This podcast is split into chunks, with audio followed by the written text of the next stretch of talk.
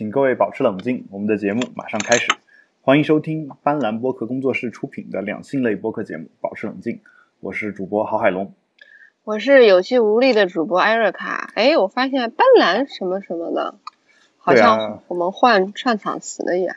对啊，所以我我今天呢，首先得发布一场发布一则通知啊。昨天刚刚开完发布会，所以我我今天总是想说发布一场什么东西，发布一则一则通知啊。哦，然后说从本期节目开始呢，嗯，我们保持冷静的 RSS 订阅链接呢，就改成了斑斓点 show 斜杠 keep calm 点 RSS 这样一个订阅链接啊，我再给大家重复一遍：b a n l a n 点 s h o w 斜杠 k e e p c a l m 点 RSS 就这样一个订阅链接啊。如果你是在用这种播客客户端订阅我们的节目的话，那么就请使用这个新的订阅地址来订阅我们的节目。啊、原有的订阅地址呢将在七月中旬失效，也就是七月十十五十号到十五号左右失效。使用这个苹果的官方嗯链接订阅的朋友呢，原则上不受影响，但是考虑到苹果的播客订阅一直都会有各种各样的问题，所以不妨也从新的这个订阅一下，是吧？用新的这个订阅链接来订阅一下。嗯，呃，我们也会同时把新链接放在本期节目的 show notes 里面，也就是节目介绍里面。呃，网易云音乐的这个订阅地址呢没有发生变化，但为了保证收听质量，我也建议大家使用官网的订阅链接。呃，而从今天嗯开始呢，保持冷静正式将作为斑斓播客旗下的一档节目。呃，因此呢，我们的官方网站呢也同时变更成了斑斓点 show，也就是我们刚刚说到的 b a n l a n 点 s h o w 啊，具体呢嗯你可以在斜杠 keep calm 就可以了。也欢迎大家访问啊，其余的社交网络没有发生变化，我们的微博是保持冷静播客六个汉字，Twitter 是 keep calm podcast，也就是我们的保持冷静播客的英文翻译。呃，我们的 Telegram 账号呢也会放到我们的 show notes 里面，欢迎大家与我们交流。呃，那我们今天的节目呢就正式开始啊。啊，在海龙哥刚才巴拉巴拉讲话的时候，我吃了一颗巧克力，感觉人生特别的满足。啊，所以你大家知道刚才这个中间的杂音是怎么产生的？啊，我错了。大家可以想象一下这个 Erica 吃巧克力的时候的样子。然后，呃，嗯一定要用舔的，啊，是吗舔的销魂蚀骨。？OK，我好行吧猥琐呀，这个呃，不要冷场哦。这个是这样的，因为其实我跟 Erica 两个人呢，最近都是比较忙啊。他他可能今天晚上得上夜班是吧？哼，不是，是昨天从昨天上了二十四小时，从早上八点上到今天早上八点，然后没有躺下来过，对，然后后从今天早上八点一直干到现在，也没有躺下来过，哦嗯，所以整个人有点恍惚呢。对，所以 我上上一周呢，其实也是一样的，基本上在嗯准备发布会的事情啊。当然不是我自己的发布会，是我们公司的发布会啊。然后我作为这个现场的总控啊，一直在忙各种事情，包括我自己 PPT 呢，就 Keynote 也是我自己做的啊，我和我的另外一位同事两个人一块做的，所以呢，呃，就整个人也是一种恍惚的状态。所以大家可以今天听一下这个恍恍惚惚哈哈哈的节目。对 OK，这个，那我们今天的节目呢，主要想聊到的是两个话题吧，其实都是、嗯都是最近还比较热的话题。第一个呢，当然嗯就是说，如果大家一直来关一直在关注我们的节目的话，知道我们经常会在谈性说爱的网站上面找话题。然后他们这个这个网站上有一个话题叫做“男性男生破处前后到底是怎么想的哎，我也看见这个了，”。对啊，我之前刷微博的时候觉得特别有意思，对，然后特别这个好奇。呃，嘿嘿，好吧，你你你在破处前后是怎么想的呀，海龙哥？这个我们一会儿再说好不好？可是我只能问你了，因为你没有办法问我耶。这个我我们可以接着一会儿再进入下一个话题。哦，又输了，对，然为什么后总输呢？呃，我这个我们可以可以一会儿说啊，这个我不没有什么忌讳，我但我我倒是想先用这个网友们的一些说法来勾起、勾起一些这个，就做一些铺垫嘛，做一些暖场嘛，是吧？然后先累积，然后才能达到高潮嘛，这是一个 一个正确的呃思路套路啊，不管是什么事情都是这样一个思路，尤其是两性可能也是这个思路。啊，我们来一起看一下。因为最近我其实，在准备这个修辞学的课，所以呢，修辞学有有一种什么什么修辞，哦哦，修辞学有种修辞手法哦叫做累积和高潮嘛，就是哇就，是先累积，然后才能高潮。就是这你都懂耶就？像你做演讲的时候，你一开始得铺垫、铺垫、铺垫，让大嗯家不行的时候，快不行、快崩溃了，然后这个时候你用手指轻轻一戳，它就崩溃了，就那种感觉。哦，就是小 H 文里面的一泻千里。对对对，就是整个就是嗯等、等，就是你有没有体会过一种，就是你你一天狂喝水，但老师不让你上厕所，然后 然后那个终于下课了，冲冲到厕所以后，那种酣畅淋漓膀胱。咱们就不能找个文雅点的比喻？啊，这个这其实其实我们身体的器官其实一直都还挺文雅的，我们没没有什么那哦个不好的啊。我们对哦，嗯，我们还是看一下网友这个关于破处的这个事情吧。他说他分了两部分啊，一一部分叫做破处前，还有部分叫破处时，好的，还有破处后啊，三部分。然后我们先看一下这个破处前啊，这个有一嗯些很有意思的这个是的，这个，这个网友的说法。首先一位呢，就是这个，呃，我读一下，是一位叫绿豆糖的网友，他说，大一一年的甜言蜜语，终于把我俩送到了床上。诚然，每个男生都觉得自己是性爱高手，我也不例外，感到自己已经熟络关于性的每一个知识点。嗯，然后就是有一种莫名的自信。啊，这是不是就是在说你自己啊，海龙哥？这个倒还不是啊，其实其实我跟他可能还有点相反啊，但但其实我看到这一条的时候，我我的第一反应是，我不知道他真正进行的过程当中是怎么样的 就是呃，就其实可能他说的是一种一种程度吧，就是其实一种人吧，其实我们在呃所谓破处之前，可能我们已经积累了大量的关于这方面的，无论是好的还是不好的知识啊，无论是对的还是错的知识，因为我们我们其实也很很很紧张，或者说你觉得嗯。你要参加一场大考，然后你觉得你没有准备好考试啊，就考 GRE 你单词还没背，那这个时候我们得先背背单词，然后先学一些这种考试的一些逻辑啊、修辞啊这样一些东西吧。那感觉我给我们为什么什么都能扯到 GRE？就感觉给我做了一个广告，或者 SAT 啊 为什么什么都能扯到 SAT？为什么什么都能扯到英语？啊，行，咱们咱们扯点汉语，或者高考语文，然 后那还是扯英语吧，好考研政治啊，我求你了，哥。那个就就其实是这样的，就我们要要大考之前，我们肯定得复习嘛。那嗯相当于说，我们觉得说啊，像我们这些男生嘛，觉得说这个你跟女性谈恋爱，然后万一真的碰上一个这个女女生愿意跟你呃性爱的时候，就就破处之前嘛，如果心里存着这样一个想法，然后万一真的有有这么一个事儿的话，是不是得做好准备？但是你怎么知道哪一天你会遇到这样一个人呢？对吧？对呀、这这你不知道啊，哪怕你你真的交往了一个女朋友，她哪一天愿意跟你做这个事儿，其实你是很难把握的，就尤其是还没有经历过性生活的人，对吧？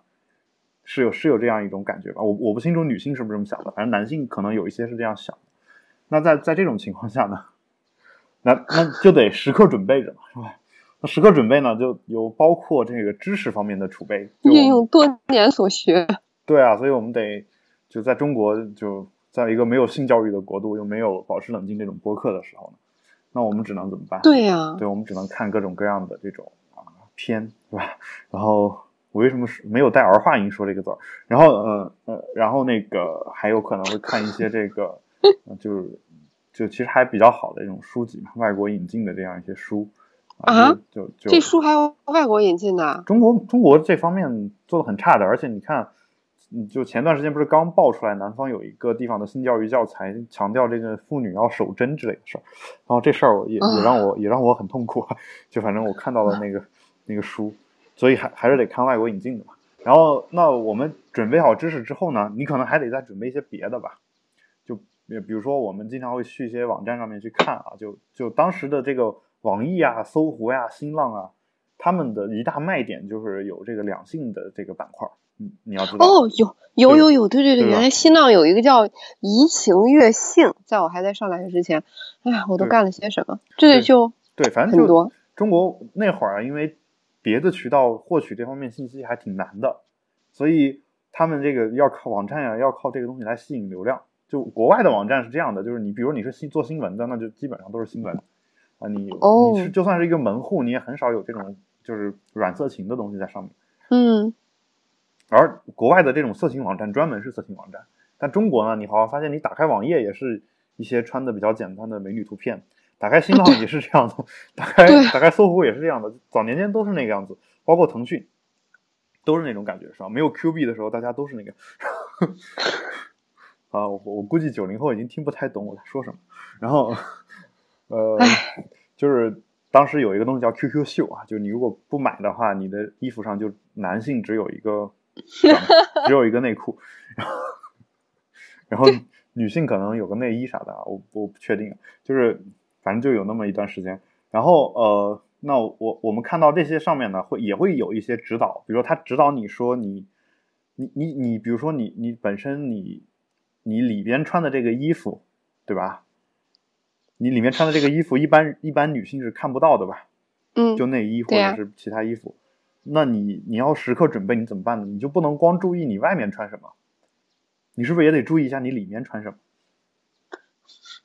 对对吧？你你得准备吧，你得准备吧，所以你得买各种各样的这种很漂亮的内裤呀，这样一些衣服。就哦，就像女生一定要准备成套的内衣，对对对对，一样的，一样的，就是说你你得准备吧，是的，对吧？特准备好别贴近但是但是你你你你准备，但是你又不知道哪一天能撞到这样一个女生，那你是不是得天天准备着？但是你发现你买了一大堆这种很漂亮的内衣，然后除了你自己晚上换的时候，就没有人欣赏，这也是一种痛苦，你知道吗？特别所以就特别凄凉。对，所以所以就是反反正我们也得做准备。但这个这个我相信就是相当于说，这位这位朋友说的这个都觉得自己是性爱高手，因为我们做了十足的准备。但是 做了之后呢，你会发现一个就很有意思的事儿啊，你知道一个定律叫墨菲定律是吧？嗯，对吧？就是你你每天都穿的很好，穿的准备好的时候，你就永远用遇不到那么一个人。当有一天你一松懈，然后你你说对，去他妈的，我就这么穿了，我想穿什么就穿什么，然后机会就来了。然后这时候女性愿意跟你去开房吗？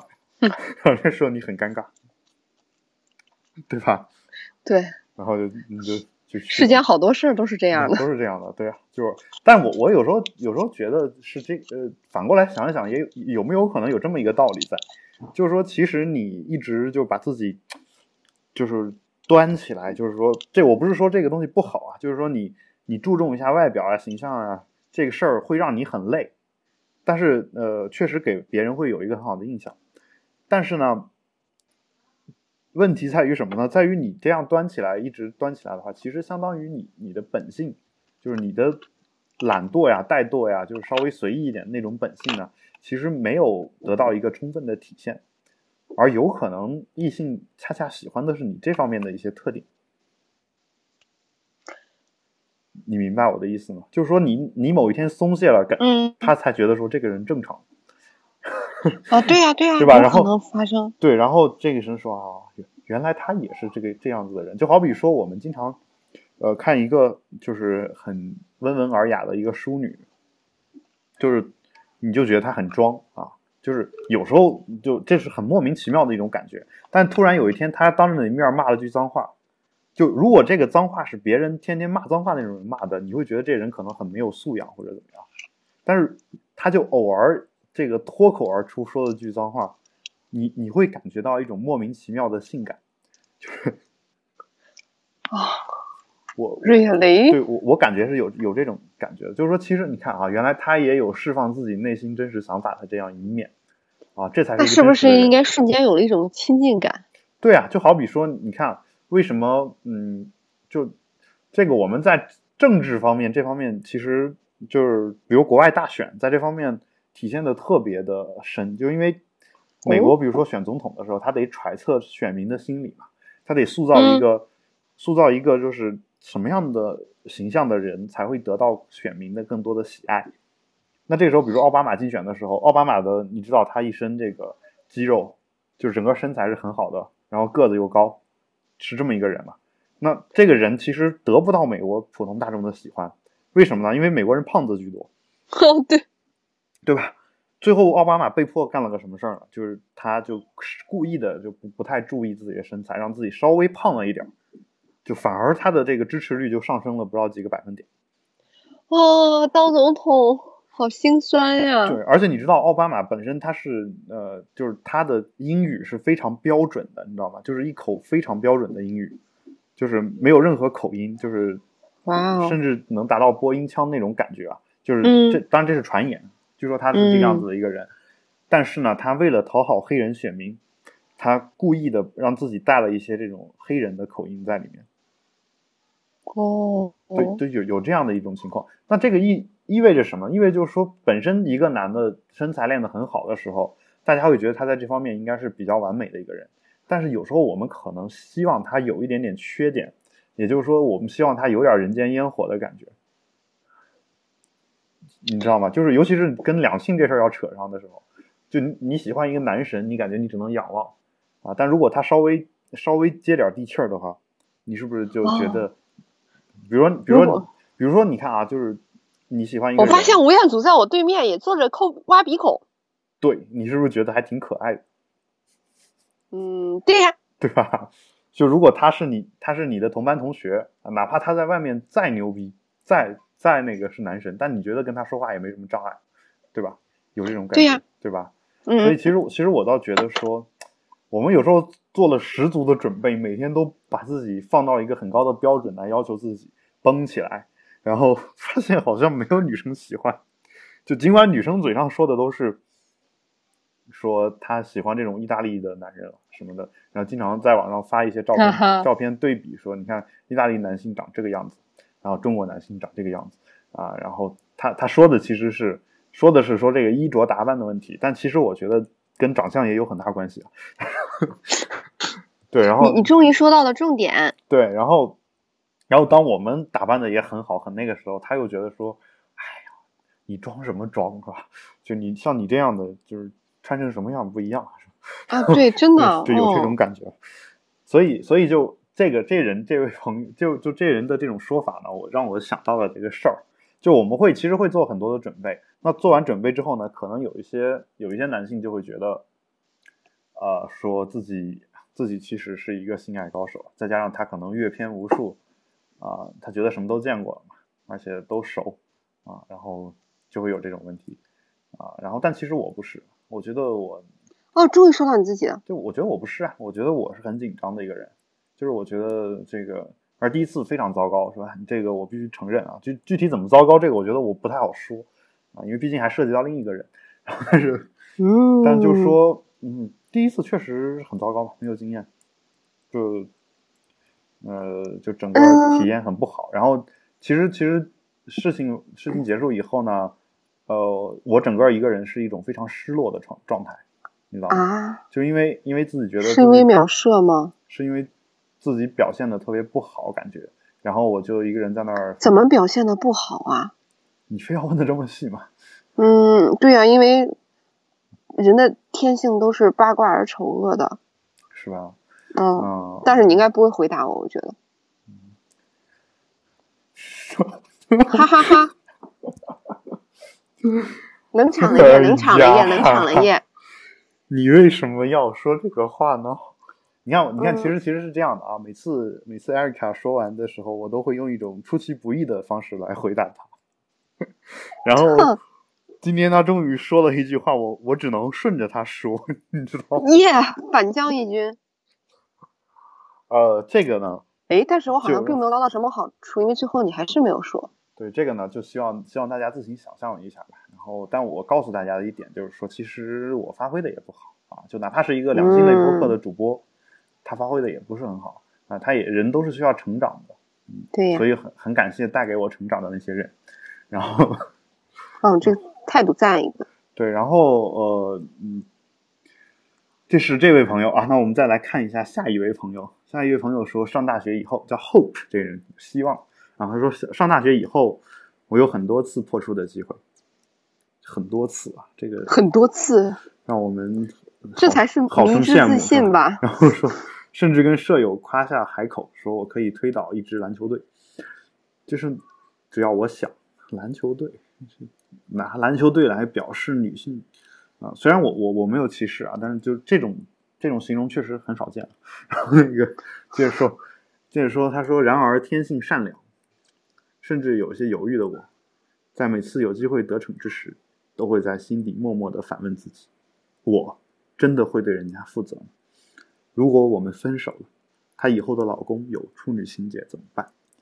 无数的问题萦绕在我脑边，所以我不曾踏出这一步。每当我有欲望、欲火焚身之时，只能通过打球去运动去发泄。哎呀，你念每一条都代入感好强啊，都觉得在说你自己哎。然后我看到他就是最后可能是编辑给 给对给的评价说：“大哥，您真想得开，想得太多，是吧？真想得太多。”然后，嗯，然后我也就明白他为什么要用篮球队来表示推倒一就是这个女性了，是吧？因为他自己靠打球来发泄，其实球就是他的。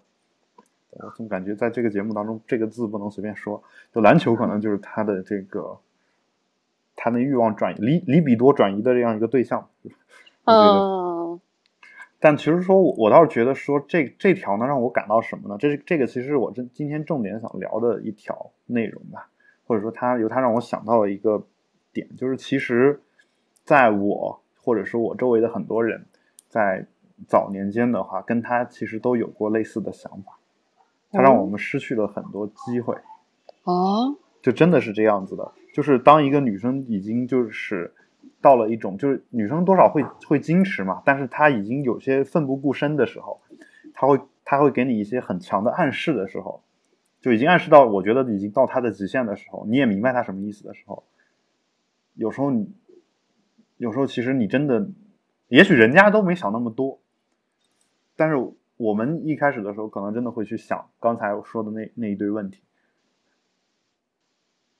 你明白我的意思吗？嗯，对，我觉得试试图理解男生的想法。就我们就想说啊，万一跟他在一起，然后就最后也没有能够长期的走下去，然后可能我我就是一个不负责的人或者怎么样，就就会有这样的一些想法，包括处女情节这种事儿，就是哪怕你自己没有，你也会去想别人有没有的问题。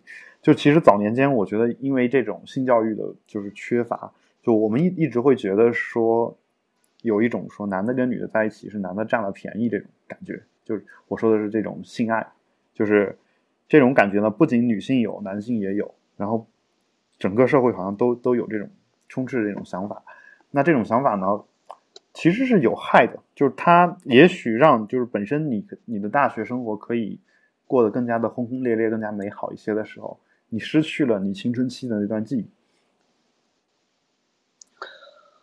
哦，你明白吧？就就甚至就是说，也许跟我们就是这个所处的这个、呃环境也有关系啊。可能有些大城市的人就想的比较开，你接触的这个新思想比较早，然后像我们这种小地方的人呢，嗯就可能刚来大城市的时候，基本上 get get 不到对方那个点，他会觉得说，呃，你看我都已经暗示到这个地步了，然后我都想，就是基本上就是说，哪怕是，嗯，就是不管是一个再迟钝、再麻木、嗯再木讷的这么一个人，应该也已经能够体会到我对你是什么感觉了吧？这个时候你竟然居然居然没有行动啊！然后，而且我能看出你是对我真的喜欢我，但居然没有行动，反而他可能会不理解你啊，甚至他会觉得说，那你是不是内心深处其实并不是很喜欢我？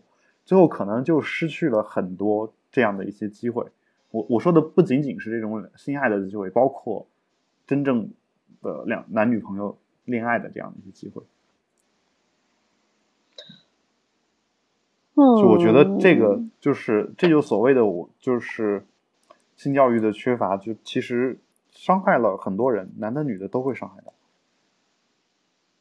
就伤害伤害就这个、嗯这个让整个这个国家这个社会变得爱缺了很多，就是失去了很多原本应该有的爱。对，对吧？嗯，那那我们怎么怎么才能感到温暖？我觉得一这里面有这样的一个问题在啊。然后嗯、然后我们再来看一下这个下一条，下一条是一位军校生啊，我我不知道他是这他的身份还是他的这个网名，也许都是啊。他写的是这样的，他说放假后我坐飞机一路南下，他到机场接我，见面一瞬间觉得很心酸，一年多没见面，此时除了拥抱，没有什么更能让我们感受到感受彼此的爱。哦，然后念的好好听。这个，嗯，作为一个经常喜欢和女性来一个拥抱的这种人，我觉得，呃，他他这么说的话，就让我想起了这个台湾的一些事情。就是当我没去过，就是台湾不是要每个男生都要当兵嘛，是吧？就是啊，对对对，对，那当兵的时候，就如果你、嗯你之前有女朋友，然后你去服兵役的时候，这女女朋友就很有可能要跟你分手，这个在他们叫做兵变，对吧？兵变。对兵变，嗯，对，然后就就有有有有这样的一些事儿，然后呃，所以其实他这个作为一个，就是如果他真的是一个军校生的话，我觉得也真的很心酸。就当然这个是他自己的选择，我没有办法。因为在中国你，你也可以选择不去不去当兵嘛。尽管我们也是义务兵役制，也就是说理论上讲，如果真的打开仗了的话，像我这样的人也得上前线。啊，或者至少至少得去穿军装去，你你你好一点的，你可以坐在什么作战指挥室里面，但我估计以我的这个地位还没没到那个水平吧，就是肯定是优先考虑只能扔到前线去了。只只能优先考虑领导的孩子是吧？领导领导让领导先先上，嗯，先上这个作战指挥室里面。嗯，对是吧？然后我们只能可能就去前线当炮灰，这都有可能啊。但就是就是为人民服务嘛。然后嗯、然后那嗯，但是在和平年代，其实我在我国的话，大陆的话，其实这种事儿还是比较少的嘛。就是我们只要按照那个国家的法律规定，只要你去上学，你其实是有正当理由就可以不用去服兵役的。就是这个事儿也也是有的。那嗯，像我们的话，就是只要经经历过那个所谓的军训啊训练，那基本上你就算是把你的义务给尽了啊。像法国那边呢，其实也也差不多。法国那边是这样的，你必须到部队上面报道一次，哦，就是你你去报道一下就行了。那一天你你在部队待着然后你你回来就可以了。有有，因为法国是基本上也是雇佣兵嘛，就是你掏钱买、掏钱雇的这种哦兵。好有意思。就比如说你要去那边，你想留法国当法国公民的话，你可以先说我要我要参加你们的这个雇佣兵，就你去当个兵，嗯然后他把你派到派到比如说这个法属圭亚那，就这样一些地区，因为你知道有一个说法是法国和巴西其实是接壤的嘛，为什么？因为法国有一块儿这个就是他们的领领地吧，属地其实就在巴西边上，叫法属圭亚那。哇，你好博学耶！因为因为是这样的，九八年世界杯的时候啊，因为现在又开始开欧洲杯了嘛。九八年嗯世界杯的时候在法国开的，然后当时进决赛不是巴西和法国嘛，然后就有那种做广告来讽刺讽刺这个呃巴西队的这样一些广告，就法国人拍的，就是一个女的，就是好像是在那个法属维亚纳那边的一出的一个事情，就是一个女性带着一颗足球从从法属圭亚那走到了巴西，就是一个边境上面，就嗯嗯，就有这么一个这么一个呃广告。啊，这广告具体给什么做的我忘了，好像是给法国的那个移动公司还是什么，反正就有这么一个，还是说耐克啊忘了，就有那么一个广告，然后那广告意思就是说法国人把足球踢到了巴西的门门里面去，对，有有好欠扁哦。对，有有有这么一个广告，就是大家有兴趣也可以在网上搜一下。那嗯，呃，就就可能你你去当兵嘛，然后当兵回来之后，你就可以拿到法法国国籍。其实美国也有也有这种，就是，所以其实现在有有一种说法嘛，就是什么？古往今来这个啊，但移民的最佳办法都是两个，一个叫叫男当兵女嫁人嘛，嗯，就是男的去当兵，女的去嫁人就好。啊，就这两个事儿就能保证你移民到另外一个国家啊。然后呃，当然就是说呃，我想说的就是说，其实当兵这个事儿确实，尤其在中国这种，无论是就是亚裔亚洲地区吧，就这种一般都是男的有强制兵役，然后女的不用服兵役。那你其实在一个呃连队里面能看到女性这种情况是特别少见的。所以 所以军营里的士兵，嗯啊，军营里的士兵，对啊，我以为断掉了呢。没断，我我我在等你说完呢，怎么了？抱歉，大家，我们实在是断的次数太多。嗯嗯对嗯，所以，所以军营士兵啊，就是我忽然想到一个词，可能不是很好听，说呃比较粗糙啊，嗯就是说见了母猪眼皮都会变双。对啊，这个对，就就就就是这个不太好听啊，就是因为我一下子想到不到特别合适的话来表达我我忽然那个印象，因为就觉得韩国好多部队不是那些韩国女团不是嗯会去表演嘛，嗯然后表演的时候就是劲歌热舞，就觉得嗯下面的那些那些当兵的汉子们，哎呀，简直就已经要疯魔了，是不是？这都不行了。是不是一场完了之后裤裆都是湿？对对，我觉得就要在下面开撸了那种感觉。对啊，这这个其实是有的，就是说，嗯，呃，我我想说的事儿是什么？你可以想想象一个类比，就是其实其实演讲，就是人人在高潮或者在特别兴奋的时候，表现都差不太多，就会出现一种就不是近似于性高潮的感觉，它有可能会出现大小便失禁。就你这事儿让我想到这个事儿，就你知道，在某些集权国家，就比如说像就二战时候的这个德国，纳粹德国，就因为大家都都其实还挺受这个希特勒的感召的嘛，那会儿嗯，对，然后希特勒演讲的时候，就有很多女性的这个听众，她走完了之后，那个椅子上是湿乎乎的，就一团，就是那种感觉。可是说希特勒不是还少了一只睾丸吗？嗯，对，我不知道希特勒，反正好像在两性方面一直是一个有有点问题吧？对，然后就是他本身他自己自己就是说他呃怎么说呢？就是说他生活习惯在简直在一些人看来太好，不喝酒，一滴酒不沾，然后也没啊，对啊，就他自从有一次喝酒喝醉以后，就发誓这辈子再也不喝酒了。然后，然后这个人就说到做到，人人家最后真的就没喝。啊，物极反常必有妖啊！对，就我就觉得说说这个有些人嘛，总是说总是爱说说这个人如果自己私人道德不好的话，他不可能把国家给治理好。这事儿其实我一直是很不同意的，就包括、嗯包括克林顿跟莱恩斯基这种事儿，我觉得其实跟治理国家没什么关系。你明白吧？就是说，哦，你这样想，对，我觉得就是说，只要人家是你情我愿就无所谓。你像像法国总统，永永远都是这样的，是吧？就意大利总统的，是当然他们的国家治理的可能也不怎么样，但是 没有人怪他们。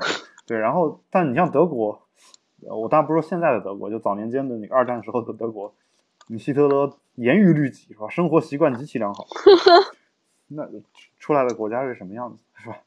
这个你你你们也能够感受到？好，这是、啊嗯，这是这一条啊。然后呃，关于这个破处前的事儿啊，我们就就先挑这三条啊，剩下的大家也可以自己去看一下。呃，然后我们看一下破处时，呃，有一我这里面我我也就挑破几处时，挑挑几几条来说一下啊。他说有一位叫军事的人，他说到他家当晚，啊、我们搂着睡时，身为处男的我肯定是非常想做做看，有多想呢？我不知道怎么描述，至少，但至少那天知道那天晚上冬天我基本上没有盖被子，因为身体极度发烫。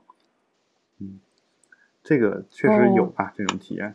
哦，那你有过是吗？就这个有时候就如果你真的喜欢一个人，然后当他出现在你面前的时候，整个人都会有，就尤其是你你怎么总是这么能一本正经的无视我的挑衅呢？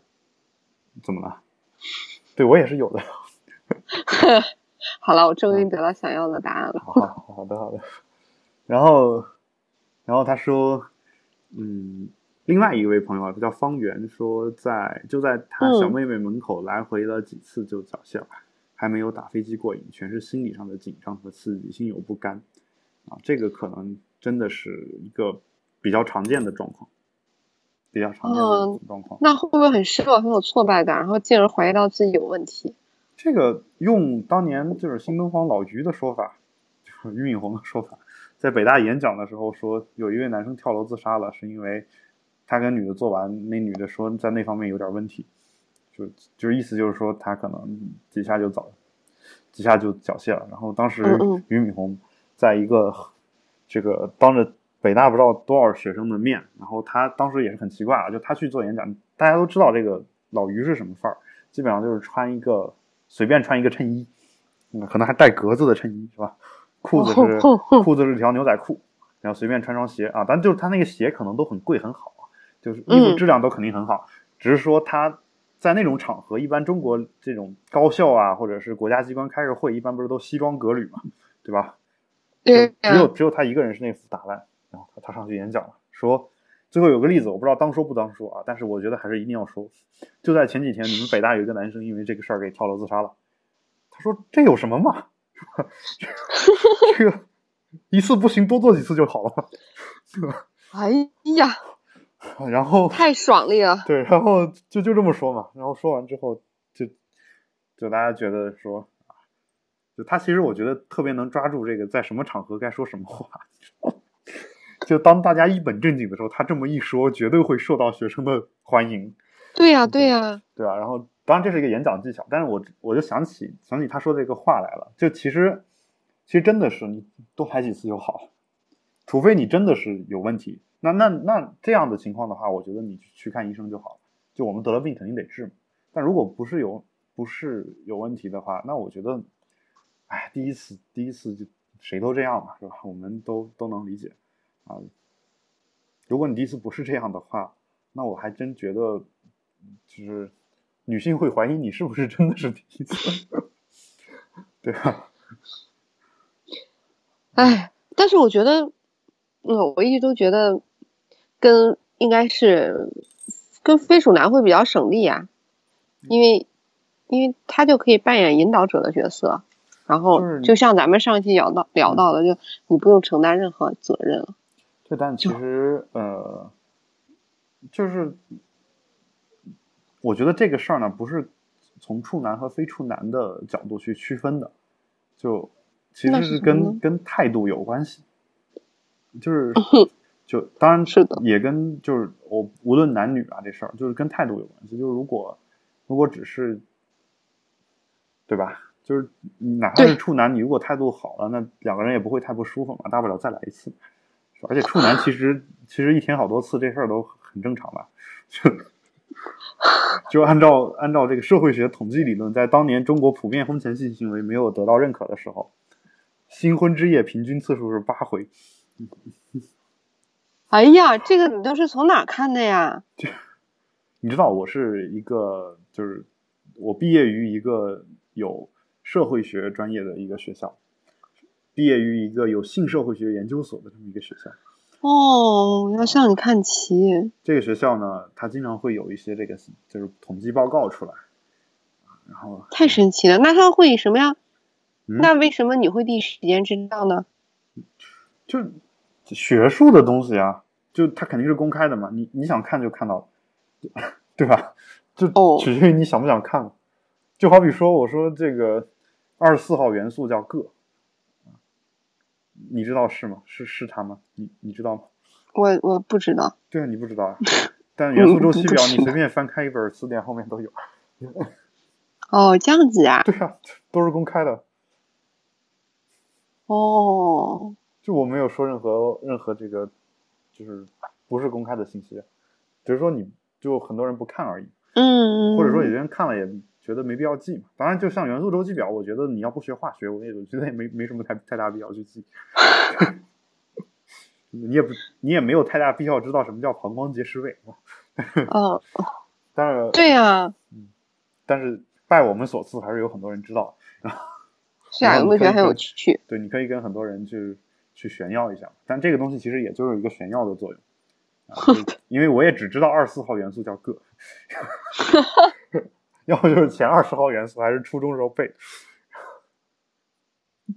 你真的是太有才了，海龙哥，然。后就对这个就是相当于有些人看书嘛，他为了体现自己博学，他买了一本新书回来，随手一翻，翻到比如二百页，二百零三页啊，它不能是整的，一般是二百零几页啊，一百零一百多少页，二百零三页上面有一句话，他把那句话背下来了，然后以后他们别人问他的时候，他就说这个啊这本书。让我最印象最深刻的一句话，就是他在二百零三页的第三行有有这么这么一句话，哇塞，装逼新技能哎！啊，他他一讲，你你你会不会觉得说他其实对这本书研究非常深，居然把倒背、如流，把其中一句话在哪一页哪一行都记下来。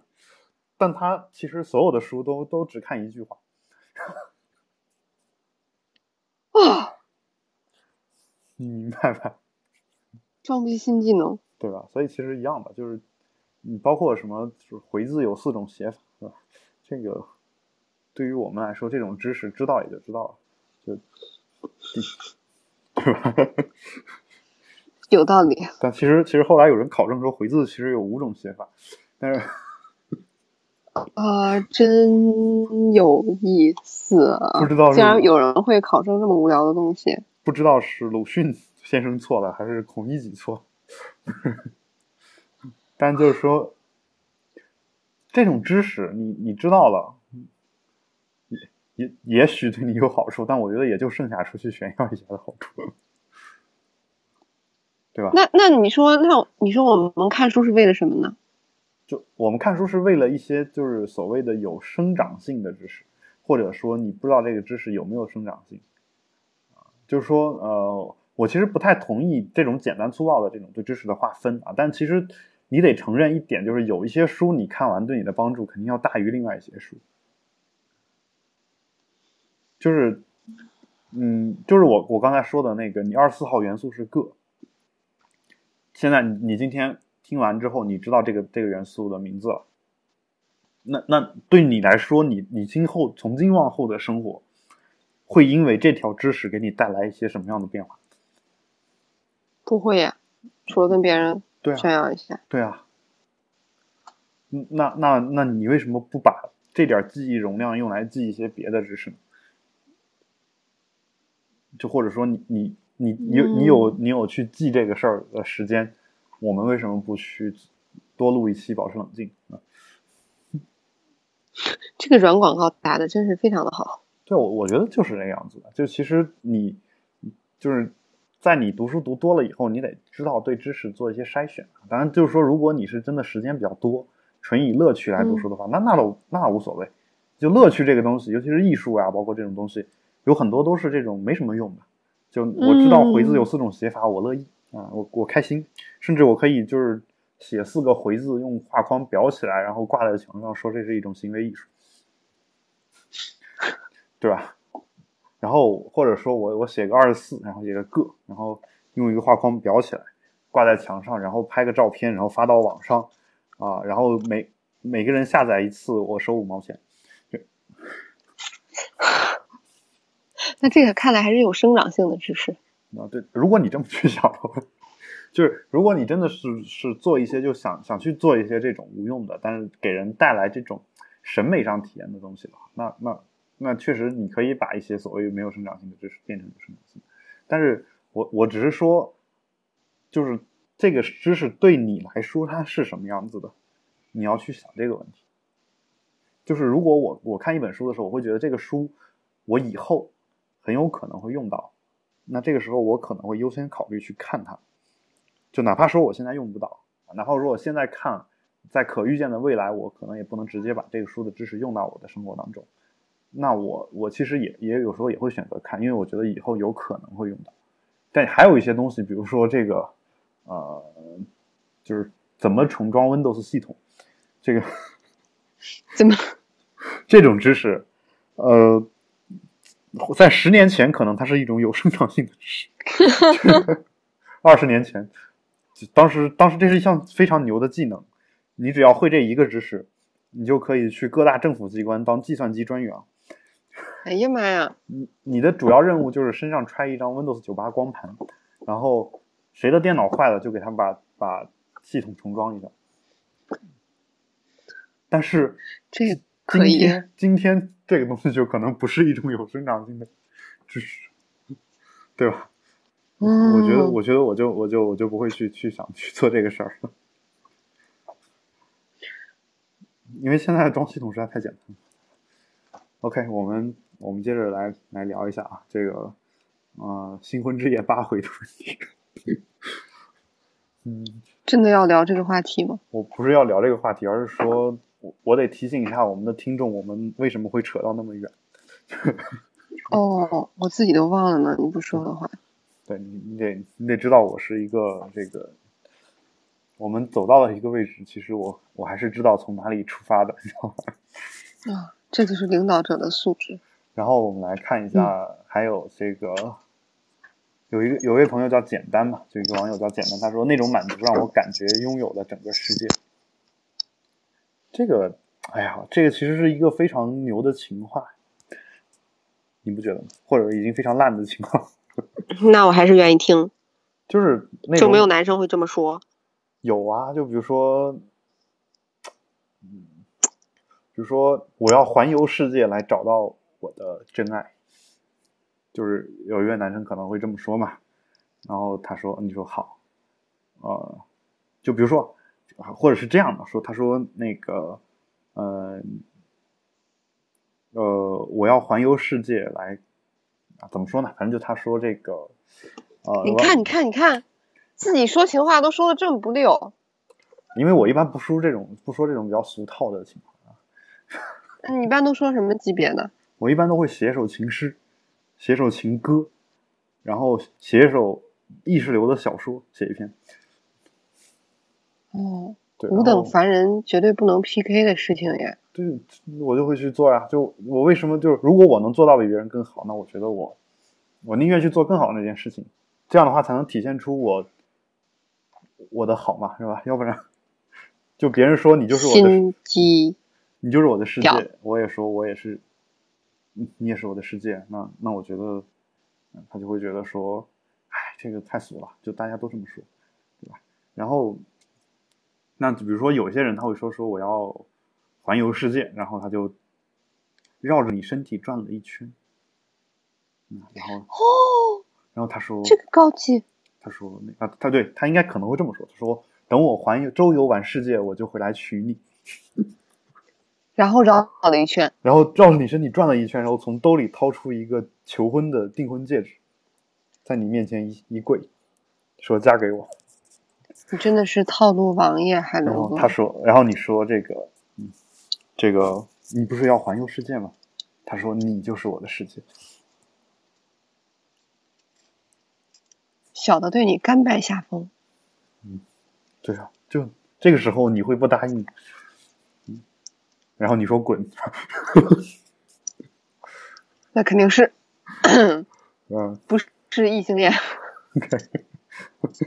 那也有可能啊，就我是觉得说这个。但如但如果这个也分人嘛，但如果像就是这个你遇到一些不吃这一套的，或者说遇到一些就是其实两个人一直是那种很大大咧咧的感觉，就一直没有经历过那种浪漫的感觉，女的可能真的会说一句滚，但说完滚之后，可能还会紧紧的把你搂在怀里，这都是有可能。好吧。嗯。所以，所以他说那种满足让我感觉拥有了整个世界嘛？那我觉得其实也就是类似这样一句情话。嗯，可能我我的猜想是他的女朋友也会关注他写的那条评论。这是有够猥琐的。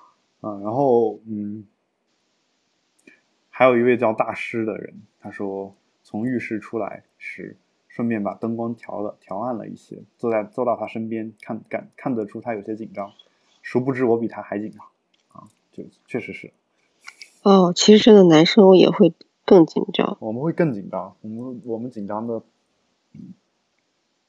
尤其是我们遇到一个这个比较，呃，就是可能经验比我们还丰富的女性的时候。哦，对，我那就是谁是主哦？我们这个紧张情绪会更更强。哦，so that's new。为什么木子美就是很多人不敢去跟他约？就不加为主角，嗯，为什么呢？一方面是因为他跟他约，他就默认你你同意他他他可以随便发表出来，对，这是一方面原因、啊，就或者说他会提前跟你说，就你同意他才跟你约，有可能就这是我之前听说过的一些传言。这个当然这个事儿就没没什么错啊，因为只要提前说了就都还好。然后呢，就是他太丰富了经验，就男的会紧张，男的会觉得自己的。就就像他书里面写的，其实你的每一个动作我都知道，啊，就原话不是这样，就他大意就是说，有些男的其实一看那个动作就是跟 A 片里面学的，甚至甚至你在我身上去那个怎么样的时候，我都知道你是跟哪一部 A 片学。这个梗太高级了。就我要作为一个男性，然后一个女的跟我说出这样的话来，我是其实是非常的。崩溃的是吧？我内心无地自容是吗？对啊，会有这种感觉。OK，这是关于破处的这个话题啊。这个，那这个话题呢，我们就暂时先聊到这儿，因为后面还有很多，大家可以呃，大家可以去去我们的这个点击我们的链接，去他的官方网站上面去看一下啊这篇文章，相信你们自己也会有一些这个内心的一些对比和体会啊。然后，那我们接着来聊一下上一周，呃，比较热的一个话题啊，就是这个，呃，南方系记者强奸实习生案件啊，或疑似南方系记者强奸实习生案件，因为这个，呃，怎么说呢？叫还没有法法庭还没有判的话，我们不能说他就是强奸啊。对。那这个，嗯，这这篇文章，就我看到这篇文章呢是。一个微信公众号“橙雨伞”上面写的，橙色的橙雨伞就是正常打下雨打的那个雨伞那两个字，呃，也是艾瑞卡同学啊给我们找的一个话题啊。然后呢，这个话题呢，其实我没有仔细的去关注啊，为什么呢？因为其实我大概知道坊间是一种什么样的评价和态度啊，然后所以其实我一开始说我要想听一下艾瑞卡自己的想法。啊，但他好像特别想知道我的想法，然后，呃，但但我还是想先让你说一下你的想法。嗯嗯，又被套进去了。因为因为是这样的，因为我我刚刚说了，我觉得其实对这个事儿的想法，相信我我们的听众其实是都猜也能猜出八九分了。你明白吧？就是我一直以来是一种什么态度，我可能就是一种什么态度，所以其实我不说呢，呃。也罢，我只是想在说这个，想想在节目当中把这一条新闻给提出来，然后告诉大家，呃，尽管我们的态度一直是之前节目当中说的这个样子，也包括现在这个样子，但是呢，我们的国家在这方面的一些言论呢，其实一直是没有太多的变化的，或者说，也许有变化，但是，嗯，没有变的人依然还是存在的。所以呢，我觉得，嗯，只要有一天还在发生这样的事儿。那我们其实就应该去继续去呼吁啊，不要让这样的事情再继续发生啊。这个一方面是所谓的这个强奸事件啊，这个呢就从古从古至今，其实我们都都是呃，就是呼吁，肯定是说这个事儿肯定是一种犯罪行为，我我们肯定是不能同意、不能容忍，而希望这个社会这种事情变得更少啊。那么另一方面呢，就是这篇文章的标题它。有一有一句话叫做“受害者有罪论又来了”，那我我的态度也很简单，就是我希望，呃，就是所有大家不要用“受害者有罪论”的这种说法，啊，或者说你根本就不应该有这样的想法啊，来来面对就我们每一次案件，啊，然后因为对，也许你就是下一个受害者，我这个话呢说起来还有点就功利嘛，但是就说。我希望大家的能做到的一点就是，其实我们每个人都是人类。那你作为人类这样一个物种，当有同同类被被伤害的时候，我们我们就出于本能，我们想到的也应该是谴责施加这个暴力的人，施加的，施加这个伤害的人，去谴责这个人，而不是谴责受害者。但是是什么让我们变成了现在这个样子？是谁？谁又夺走了我们最初的善良、美好与纯洁？对呀，为什么我会变成现在这个样子呢？就我我其实。其实不能理解嘛，就是说我我可以假假想一个事儿，就一个一个人，这个人呢，他没有经过任何的教育啊，长到了五六岁就基本上能够正常说话，六七岁，这时候他的面前如果有一个同样的跟他长得一样的人啊受害了，正常的反应都应该是对这个人抱有一种同情，然后对施加暴力的人是一种很反感的态度。嗯嗯，对吧？那如果如果竟然没有不是这样的话，那么这个世界究竟发生了什么？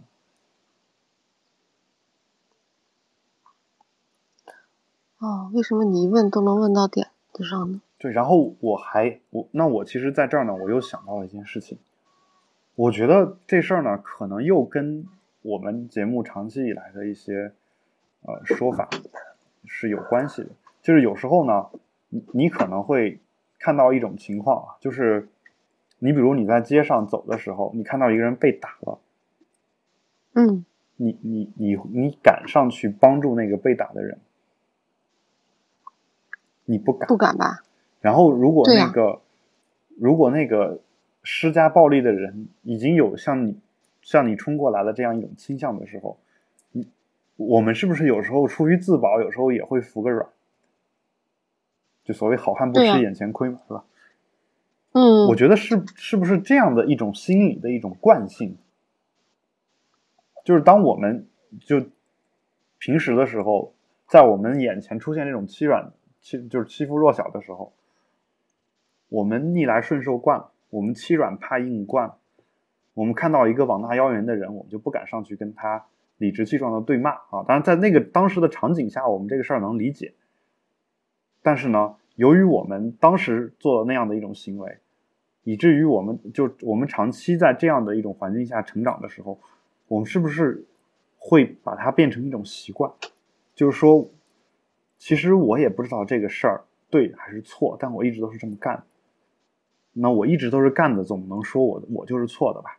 那那当，又有妈妈就教育一定要这么干。对，又有一个人受害的时候，那我来了，来了之后，是不是，是不是就去谴责这个受害者？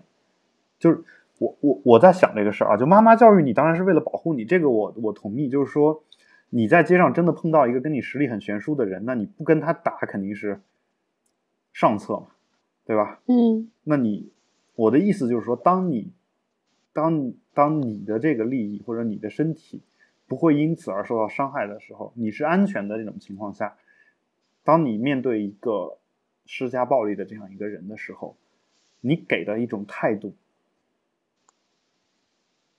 不应该是这个样子。就好比说，有人拿手枪指着你说说你说这全是你的错，那这个时候我觉得你也愿意去说。对吧？那没有办法。嗯但是，当手枪不在你头上的时候，甚至你手里面还拿着手枪的时候，你再说这样的话，那就说明其实你想成为那样一个人。你明白我的意思？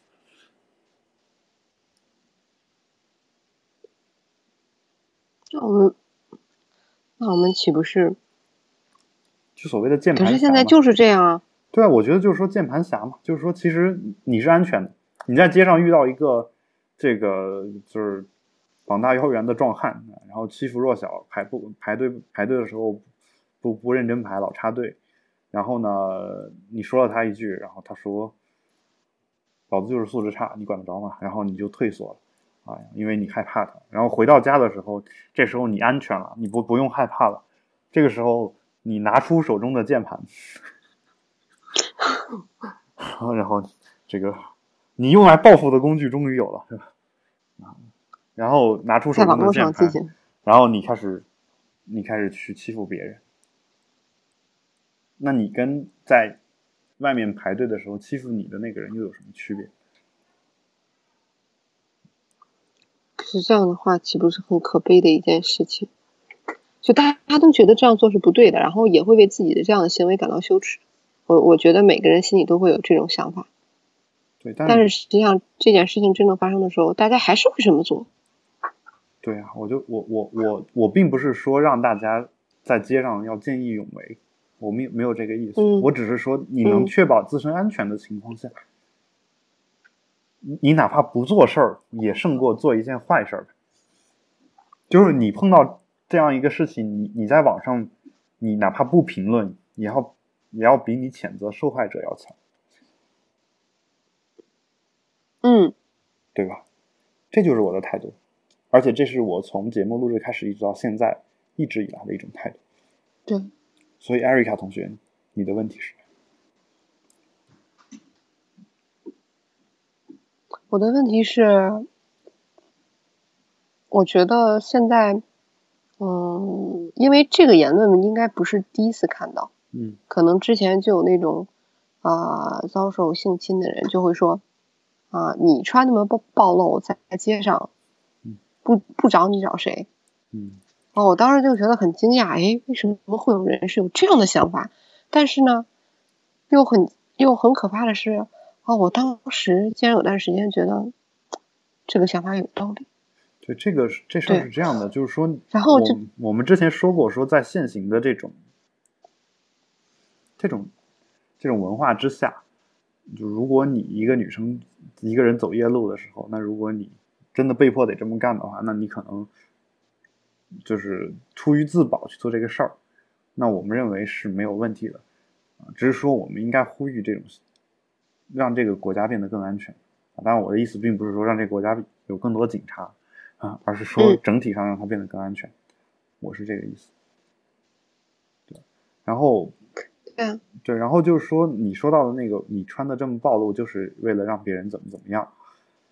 嗯，我觉得是这样的啊，就是一个穿的漂亮的女性，如果能够被别人去欣赏，被别人去去看的话，这个事儿我觉得，呃，是正常的。就比如我我们看到大街上满眼都是美女，是吧？嗯，就是黄昏是我一天中视力最差的时候，就是，嗯，我当我说的是一一部话剧的一个台词啊，大家如果看过这个话剧的话，应该知道啊，就就，嗯，里面就有一句叫做“放眼望去，满街都是美女”。那这个时候，我们其实去看美女的时候，其实也是对她们的一种尊重嘛，因为她打她们打扮那么漂亮，肯定是希望吸引更多的目光。但是，嗯这是一方面。那除除此之外呢？那我觉得，呃，你说说到的这个说穿的那么暴露，就是就是要怎么样？那这个这种言论其实让我想到了一件事儿，就是，呃，在这个德国那边，就是欧洲整个欧洲吧，现在有很多这种阿拉伯的难民涌涌过去，你知道吧？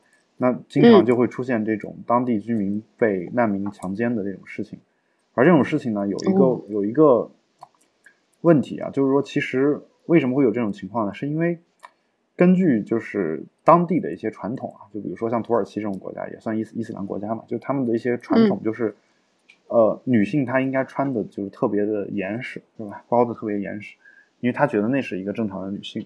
但如果你一旦把没有包严实的地方露出来了，那就说明你就是这样一个人，就他们骨子里面可能真的有那种想法。那呃，所以就有一些这种欧洲的国家，就难民来了，他们首先得教育难民说，呃，他们衣着暴露，并不意味着他们就真的是这种人，该被你怎么样的一种人，就是、呃，对尽管他们这种想法就听上去很欠揍啊，但就是如果说你出于人道主义的考虑，那你要想解决这个问题呢，你可能只能通过教育的方式来解决，就解决这个社会问题。我跟你说法律问题，法律问题的话，那你就是你做了什么样的行为，我们就照着法律来判就好了，对吧？然后嗯那我我在想，其实中国中国的文化当中，传统上也是一个比较保守的国家，就对呀、所以其实我觉得这事儿是一个从中国传统上过来的一个事情，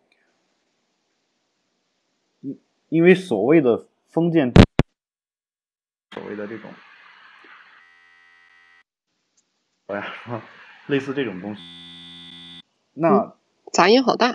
其实是在束缚这个女性嘛，对吧？嗯，那我如果一旦解除这个束缚之后呢，我觉得有一些男性就会觉得说你是不是怎么样？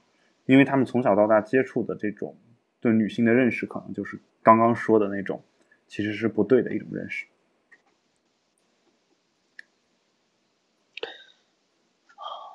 这就是我的一个感觉。可是这个东西，觉得真的很难改得过来。我觉得难是一方面，但是它可以改过来。很难改，并并不意味着不能改。那这个，哎，你看你的正能量论又出来了。就我觉得，我个人很欣赏啊，我觉得我特别欣赏这种态度。就我，但是我永远都做不到像你这样。我觉得事情都是这个样子的，欲速则不达嘛。就慢慢来是最快的方式。就是我们一直在说这个话，慢慢来是最快的方式。你你你总想着速成，一夜之间怎么怎么样，那到最后的结果就是社会的动荡。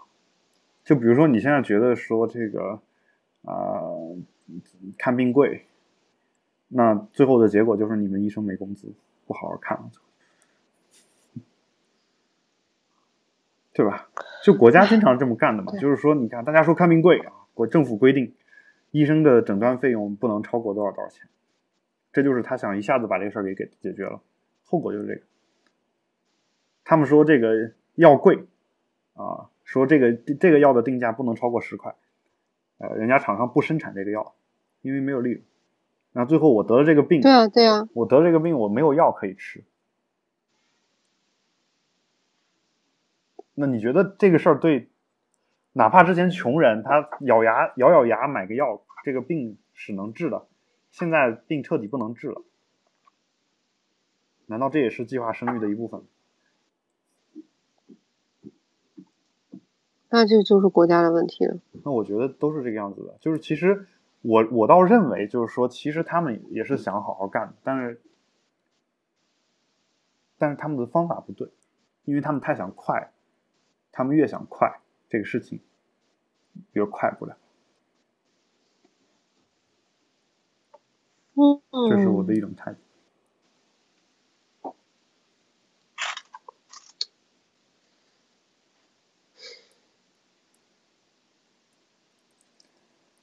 可是我还是觉得，嗯，我还是觉得好多事情都没有办法很快的改过来。